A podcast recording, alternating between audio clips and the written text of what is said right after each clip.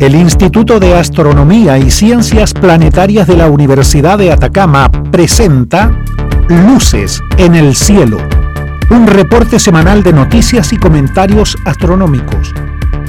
Con Katy Vieira, astrónoma y académica de la Universidad de Atacama, que nos trae además una agradable selección musical para amenizar este recorrido. Póngase cómodo porque ya comienza Luces en el Cielo.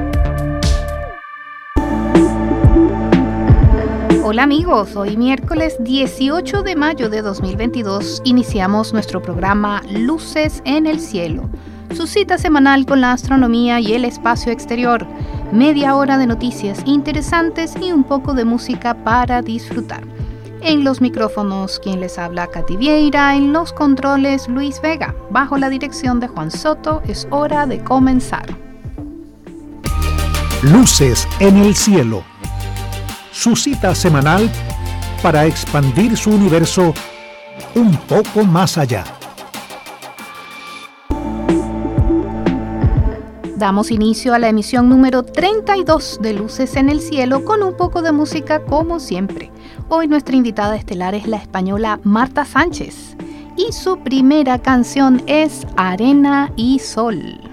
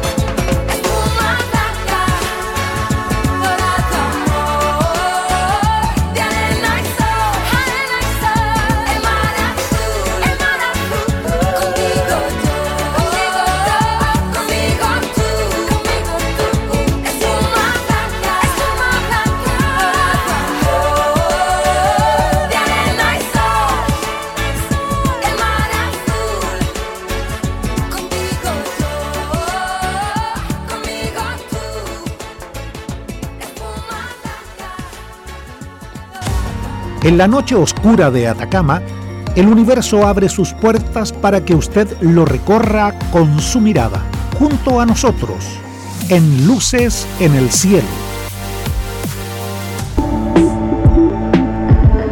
En nuestro primer segmento hacemos un recorrido del cielo diurno y nocturno. Estamos en la semana número 20 del año. Al atardecer al oeste, las constelaciones de Orión, Can Mayor y Géminis, fácilmente reconocibles. A esa misma hora hacia el sur destacan Alfa y Beta del Centauro y la Cruz del Sur. Luego de las 8 de la noche empieza a verse el centro de nuestra galaxia, pero hay que estar fuera de la ciudad, hacia las constelaciones de Escorpión y Sagitario, que serán visibles el resto de la noche. 15 minutos después de la medianoche ya está saliendo Saturno por el este y luego le siguen Marte a las 2 y media de la mañana, Júpiter a las 3 aproximadamente y Venus a las 4 y 15 de la mañana. Como en días recientes, más o menos a las 5 de la mañana y mientras no haya salido el sol, mientras el cielo esté oscuro, podremos ver a estos cuatro planetas siguiendo una larga línea casi vertical con respecto al horizonte la luna saliendo de la fase llena luego del eclipse del domingo a lunes. Llegará al cuarto menguante este domingo 22. El Sol, por su parte, con siete grupos de manchas visibles, una de ellas con posibilidades de erupción mediana. Recuerden, como siempre, no observarlo de forma directa y usar siempre los lentes para eclipse solar en buen estado. Mañana jueves se cumplen 112 años del tránsito de la Tierra a través de la cola del cometa Halley. Así es. En el año 1910, la cola del cometa Halley barrió como si fuera una escoba a nuestro planeta.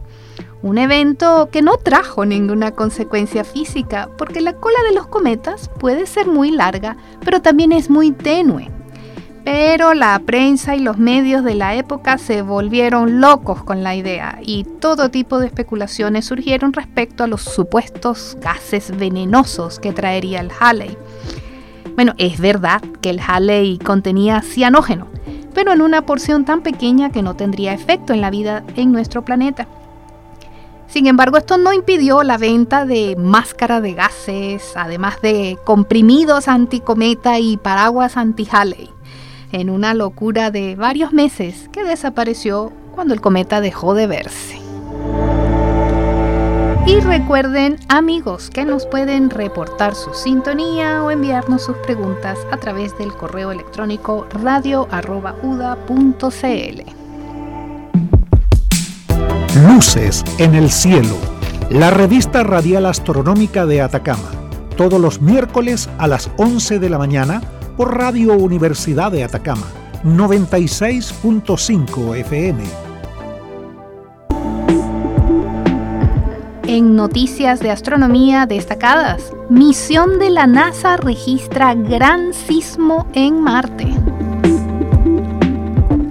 El módulo de aterrizaje InSight Mars de la NASA detectó el terremoto más grande jamás observado en otro planeta un temblor de magnitud 5 que ocurrió el 4 de mayo de 2022 en el día marciano 1222 de la misión. Este se suma al catálogo de más de 1.300 sismos que la sonda InSight ha detectado desde que aterrizó en Marte en noviembre de 2018. El terremoto más grande registrado anteriormente fue de una magnitud de 4.2 ocurrido el 25 de agosto de 2021. InSight fue enviado a Marte con un sismómetro de alta sensibilidad proporcionado por el Centro Nacional de Estudios Espaciales de Francia para estudiar el interior profundo del planeta. A medida que las ondas sísmicas atraviesan o se reflejan en el material de la corteza, el manto y el núcleo de Marte, cambian de formas que los sismólogos pueden estudiar para determinar la profundidad y la composición de estas capas. Lo que los científicos aprendan sobre la estructura de Marte puede ayudarlos a comprender mejor la formación de todos los mundos rocosos del sistema solar, incluida la Tierra y su Luna.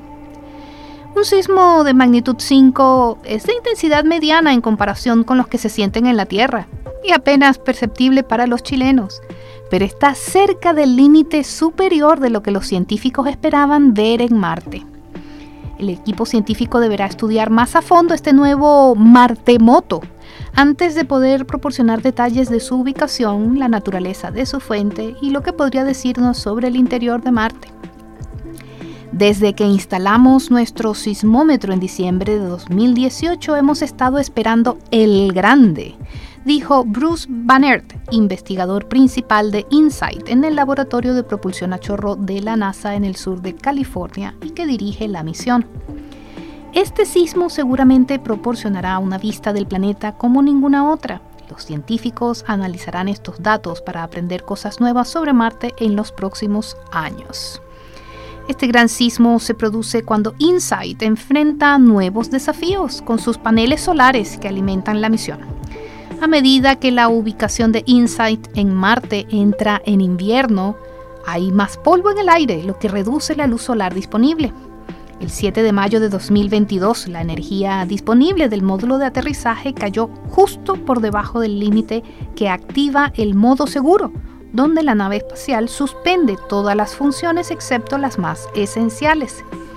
Esta reacción está diseñada para proteger al módulo de aterrizaje y puede volver a ocurrir a medida que la energía disponible disminuya lentamente.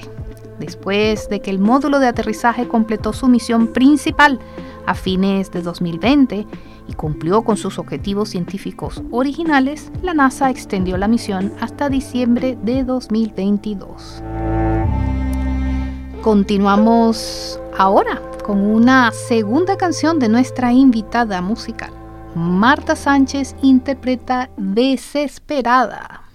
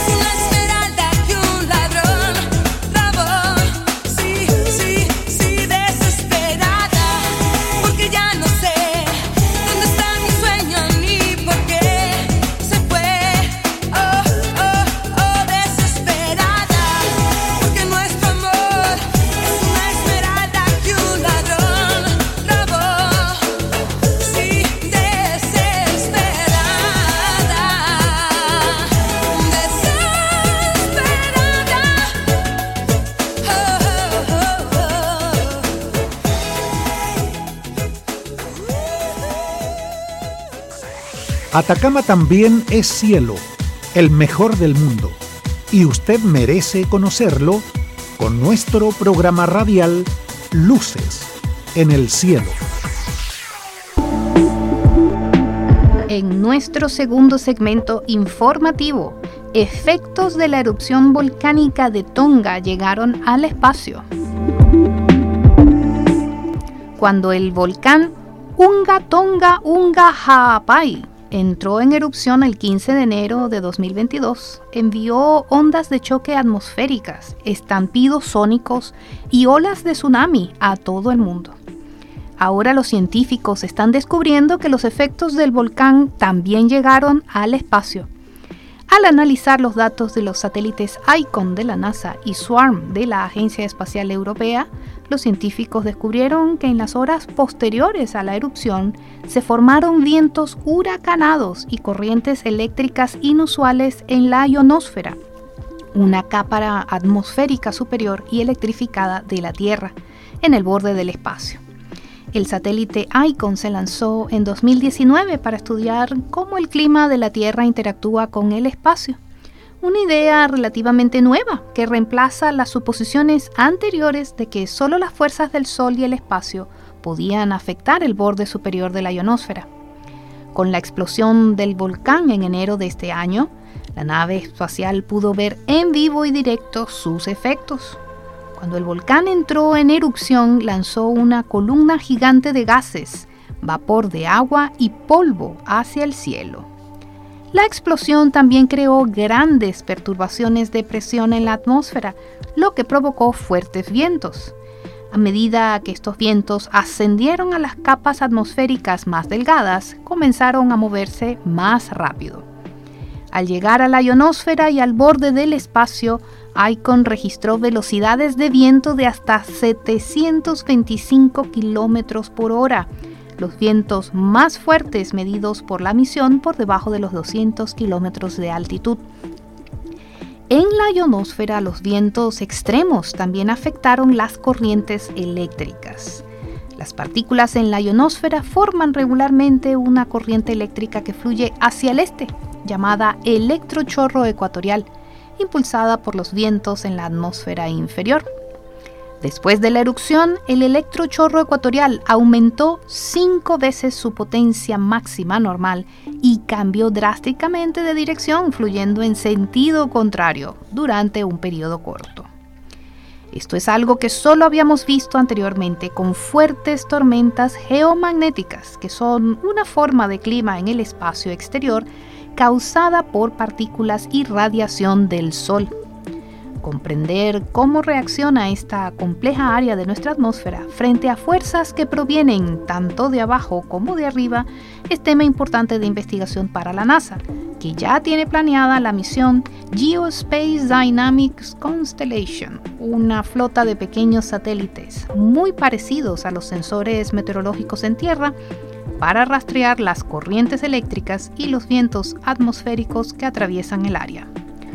Al comprender mejor qué afecta a las corrientes eléctricas en la ionosfera, los científicos pueden estar más preparados para predecir problemas graves causados por dichas perturbaciones.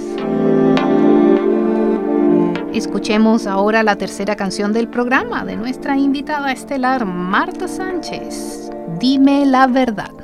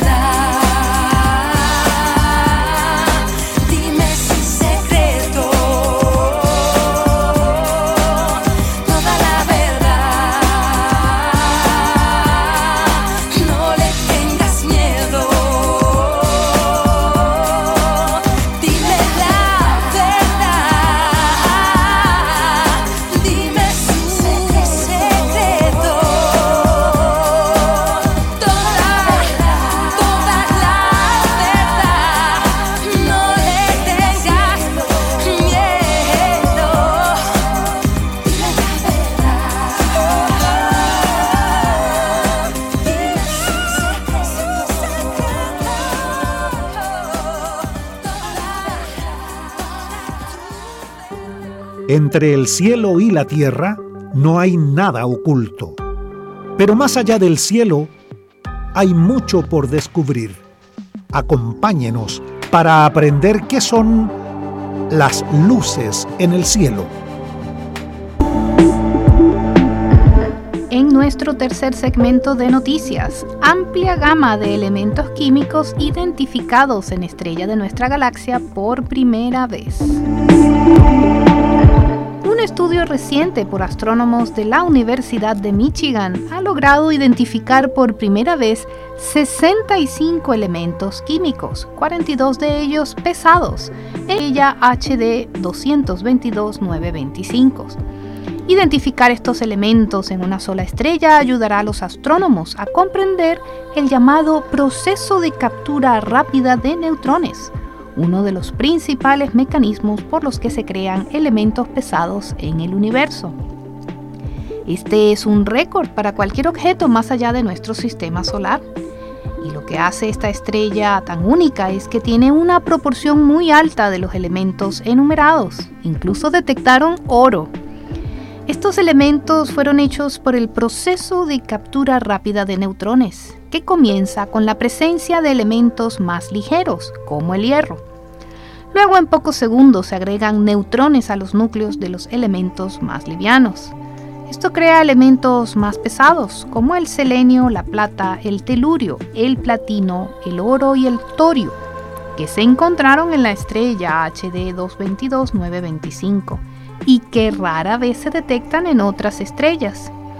Se necesitan muchos neutrones libres y un conjunto de condiciones de muy alta energía para liberarlos y agregarlos a los núcleos de los átomos. No hay muchos entornos en los que eso pueda suceder, pero se sabe que las condiciones apropiadas involucran a las estrellas de neutrones. Las estrellas de neutrones son los núcleos colapsados de estrellas supergigantes y son objetos muy pequeños, del tamaño de una ciudad, pero muy densos. Cuando las estrellas masivas mueren explosivamente como supernovas, dejan solo ese núcleo colapsado como cadáver estelar y durante este evento se sabe que brevemente ocurre la captura rápida de neutrones. Y si tenemos un par de estrellas de neutrones que colisionen entre sí, entonces vuelve a ocurrir el proceso y además se liberan ondas gravitacionales, como las que fueron detectadas en 2017. Los elementos químicos identificados en HD 222-925 se produjeron en una supernova masiva o en una fusión de estrellas de neutrones muy temprano en el universo. El material fue expulsado y devuelto al espacio, donde más tarde fue reciclado y se transformó en la estrella que se está estudiando hoy. Esta estrella se puede usar como un representante de lo que habría producido uno de esos eventos. Cualquier modelo desarrollado en el futuro que demuestre cómo la captura rápida de protones produce elementos pesados debe reproducir lo observado en esta estrella. Para obtener estos resultados, los astrónomos usaron un instrumento en el telescopio espacial Hubble que puede recolectar luz en la parte ultravioleta del espectro. Y también utilizaron uno de los telescopios Magallanes ubicado en el Observatorio Las Campanas en Chile para recolectar luz en la parte del óptico. En estos espectros se encuentra la huella digital química de los elementos que componen las estrellas y la lectura de estos espectros permite a los astrónomos no solo identificar los elementos contenidos en la estrella, sino también cuánto de un elemento contiene. Solo en el cielo más oscuro brillan todas las estrellas como luces en el cielo. Amigos, hemos llegado al final de Luces en el Cielo, su programa de astronomía en Radio Universidad de Atacama. Puede escucharnos nuevamente esta misma noche en nuestra retransmisión a las 22.30 y también por internet a través de nuestro podcast Luces en el Cielo Radio UDA en Spotify. Los esperamos el próximo miércoles desde el desierto de Atacama bajo los cielos más limpios del mundo en la frecuencia modulada 96.5. Hasta la próxima. El Instituto de Astronomía y Ciencias Planetarias de la Universidad de Atacama presentó Luces en el Cielo con Katy Vieira. Te esperamos el próximo miércoles en este mismo horario por Radio Universidad de Atacama 96.5 FM. Luces en el Cielo, su cita semanal para expandir su universo un poco más allá.